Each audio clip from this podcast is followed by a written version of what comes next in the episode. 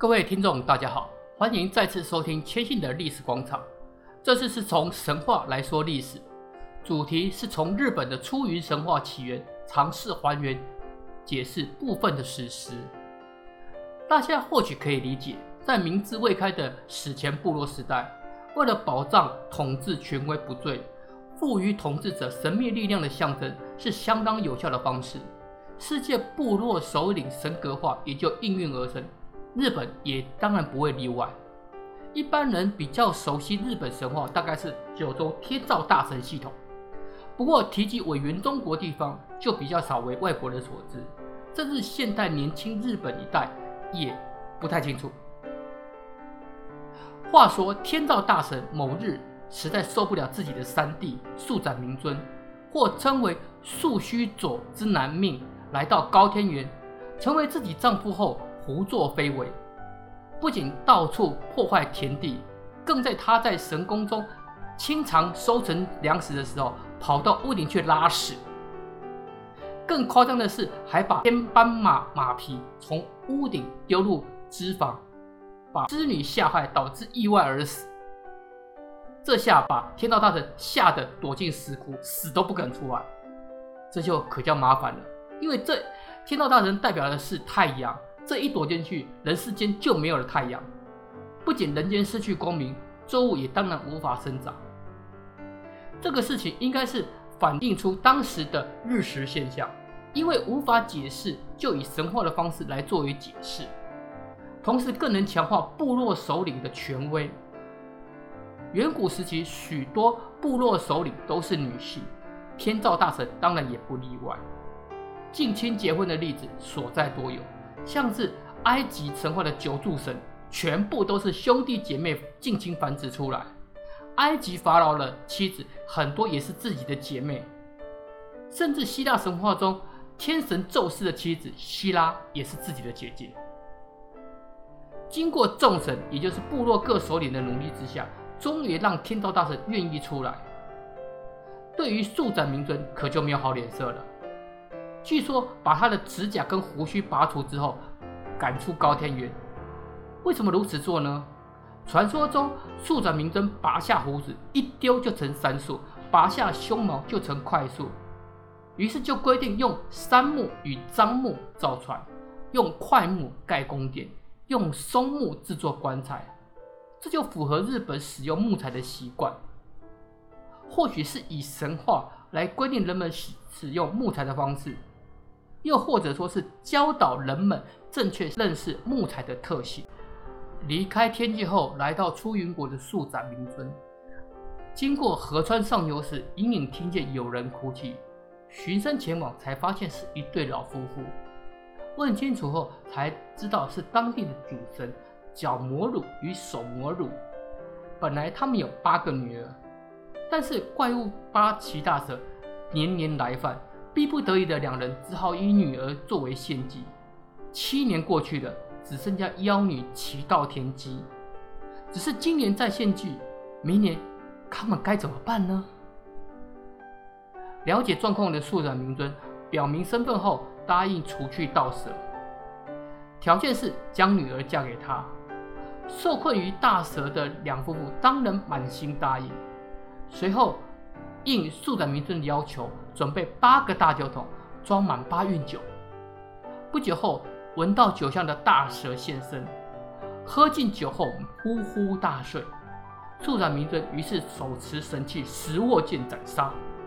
但是斩杀过程中，居然剑身有所损伤。他怀疑蛇身中有奇物，剖开蛇尾看，居然发现一柄锐利的宝剑。当下就把它命名为。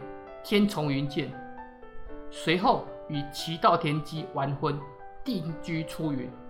而这把剑，他就派人送回高天原给姐姐天照大神，也就成为现在日本天皇的继位的三神器之一。这段故事中，两夫妇就是当地的部落领袖，八岐大蛇可能是代表当地北伊川的河川泛滥。北一川上的鳞状沙丘与河川蜿蜒，以大蛇来袭形容河川清洗稻田的农作。素斩明尊代表的当然就是治水成功的过程，天丛玉剑很有可能就是隐约代表出云国所出产的优秀铁矿。日本史前时代有段时期是铜器与铁器混杂的年代，相对于铜剑，锻造出的铁制武器当然锋利优秀许多。铁砂在河水中混杂的情形，就被形容大蛇遭到斩杀时所流出的红色血液。最出名的莫过于岛根县奥出云所出产的优秀磁铁矿，至今仍是全日本唯一的炼铁场所。高电就在尖谷塔北塔塔拉山内，提供日本各地优秀制刀匠最重要的材料玉钢塔玛哈干内。至今仍由岛根县硕果仅存的炼冶师监督炼制提供。两人生下的后代中最重要的是大己贵神，也称为大国主命。传说中他有一百八十一神后代，神话我们听听都好，别当真。根据记载，速泽明尊六世孙的他共有八十名兄长，全部都倾心于英凡国美女巴上比麦。比麦这个字就是“姬”，就是“希美”，就是公主的意思。神话中叙述女神时，名字都会加入“比麦”作为识别。出发前，兄弟们都说好，无论谁得到的芳心，都要给予祝福。但是众人前往出发前，竟让最小的弟弟大国主神背负所有人的行李，八十一个人的行李耶！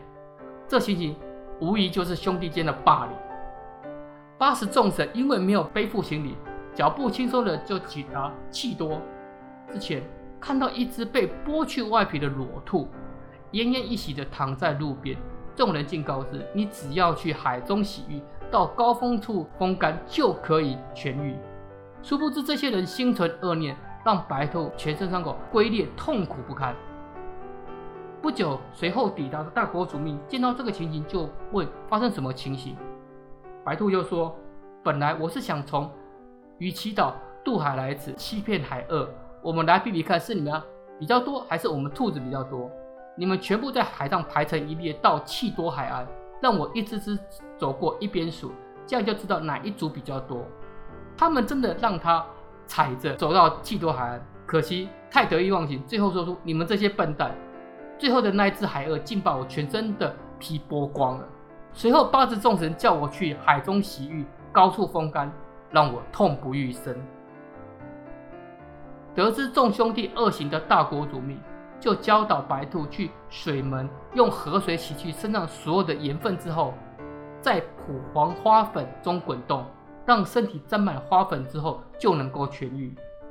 按照指示的白兔果然不再疼痛，就对他说：“八十众神是不可能得到八上比卖的芳心，唯有你才有机会。”除了正如白兔所言。八上比妹更说出了，除了大国主命，我谁都不嫁。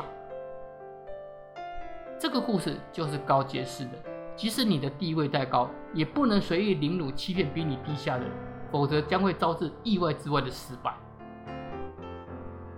结果，这些恼怒的哥哥就像一般的故事一样，对这个弟弟起了杀机。经过种种折磨之后，死去的大国主命幸亏有母亲的哭求，才得以重返人间。最后，让他去找住在根之间州国的祖先速斩明尊。结果还没见到祖先，祖先的女儿须氏里姬就对他是一见钟情，互许终身。所以说，古代神话基本上都视乱伦为无。我们最怕的近亲繁殖，对他们一点都不成例外。连二代女与六世孙这种超越年龄与辈分的近断之恋都无所谓。互许完终身之后，当然就要为亲娘解决问题，赶紧进去报告父亲来龙去脉。认出孙子的他，于是安排他去旁边休息。至于女儿跟孙子的事情，一句话都没提。不过他可不是慈祥的祖先，安排了一连串的生死考验，包括毒蛇啦、火海啦，还有抓头诗等考验。幸亏有爱人的帮忙，才得以度过险关。这样说，如果一开始他没有迷住须氏里基，恐怕第一关考验又得去见自己的最高祖先伊邪那美命。至于到了最后，他们还是偷了生太刀、生弓矢与天照琴三大神器，与爱人私奔的两人，还是惊动了速斩明尊。知道已经追不上两人之后，便大声告知，以生太刀与申公使击败八十众神之后，迎娶西氏女姬到羽迦山的山脚，建立一座高耸露天的宫殿居住。我们将可以说，这个祖先对于大国主命能够匹配自己女儿存在疑问，才会这设下这些考验吧。不过看在我们眼里，或许会觉得，即使貌若天仙，年龄与辈分的差距也实在太大了一点了吧。或许在这这些部落合影中，都算不上是什么吧。不管结果如何，按照交代的大国主命顺利完成后，让兄弟承认他为出云之主。迎娶须氏女姬八上比卖，尽享齐人之福。刚开始，他以出云为起点，有心平定委元中国。相较于九州的高天原神界来说，日本本岛部分就是人间界的委元中国。有一天，在五十霞霞小町吃饭的时候，大国主命忽然听见海中有人声，却四处寻觅不得。忽然发现有个小小人穿着。羽毛衣，坐着白树皮做成的小船，乘着潮水而来。一时好奇的大国主命就把它捏在手心把玩，没想到遭他咬伤脸颊，心中觉得啊讶异，于是派人去问众神，有谁知道这个小小人的来历？高皇产灵尊就说：“我有一千五百个儿子。”这个数字大家可以忽略不管，就是一个数字而已。古代神话都会极度夸大。有一个最糟糕、最不服管教，从小到指尖可以掉下来，一定是他。请帮我好好照顾，你们一定可以携手合作，建立国家。这才知道这个小小小人叫做少彦明命。当然，这么小的身形一定是夸大，可能是比一般人稍微矮小一点，但是绝对不像神话中这么的离谱。随后，两人同心协力经营委员中国，更为了人民与畜畜生产多费心力，让人间界。普受恩泽。这段记载可以应对为各个部落之间的往日冲突、增加生产力所做的种种努力。日后少彦明命前往长世国，就是传说中位于大海彼岸，是一处永久不变，除了不老不死也能返老还童的理想乡。各地神话都有这样的地方。秦始皇孜孜以求，以求炼丹、求仙境，就是为了这个目的。大国主命完成两人未尽的事业之后，说：“本来这里是一片的荒漠，杂草丛生，一草一木都暴力荒诞。经过我的努力，终于恢复平和。”这段话代表的是他终于降服了出云各地的部落，使他们愿意臣服在自己的管理之下。随后面对海的时候，他又说：“少彦明命离开后，我怎么有办法独自一人运作此国家呢？”谁能跟我一起维持此国呢？这时，海的彼岸出现一个散发光芒的人影，说：“你能供奉我的话，就能和你共同治理这个国家；不然，国家也是难以成功的。”大国主义好奇地问：“假如真是如此，又该如何供奉你呢？”那个人已回答说：“将我供奉在窝之清源东山上，也就是坐镇于玉珠山今天的三轮山上。”他就是大物主神。如果您对各地神话有点概念，或者又者从刚刚提及的部分，你一定会有感触。其实各地神话起源的方式都差不多，只在于地区文化的不同，所赋予的神秘外衣的差别。基本上都是利用未知力量的崇拜敬畏，让部落统治权力集中最大化。这个概念从远古到中世纪，不管欧洲。中国甚至印度都是以君权神授的概念来统治百姓。这是第二回，同样有许多值得修正改进的地方，希望能透过您的宝贵意见来加以协助，提供大家更多的历史。如果可以的话，也请用浏览器搜寻“谦信的历史广场”，在 Medium 或是 Blogger 留下您的宝贵意见。我会尽力改进，提供给大家更好的历史小页。谢谢。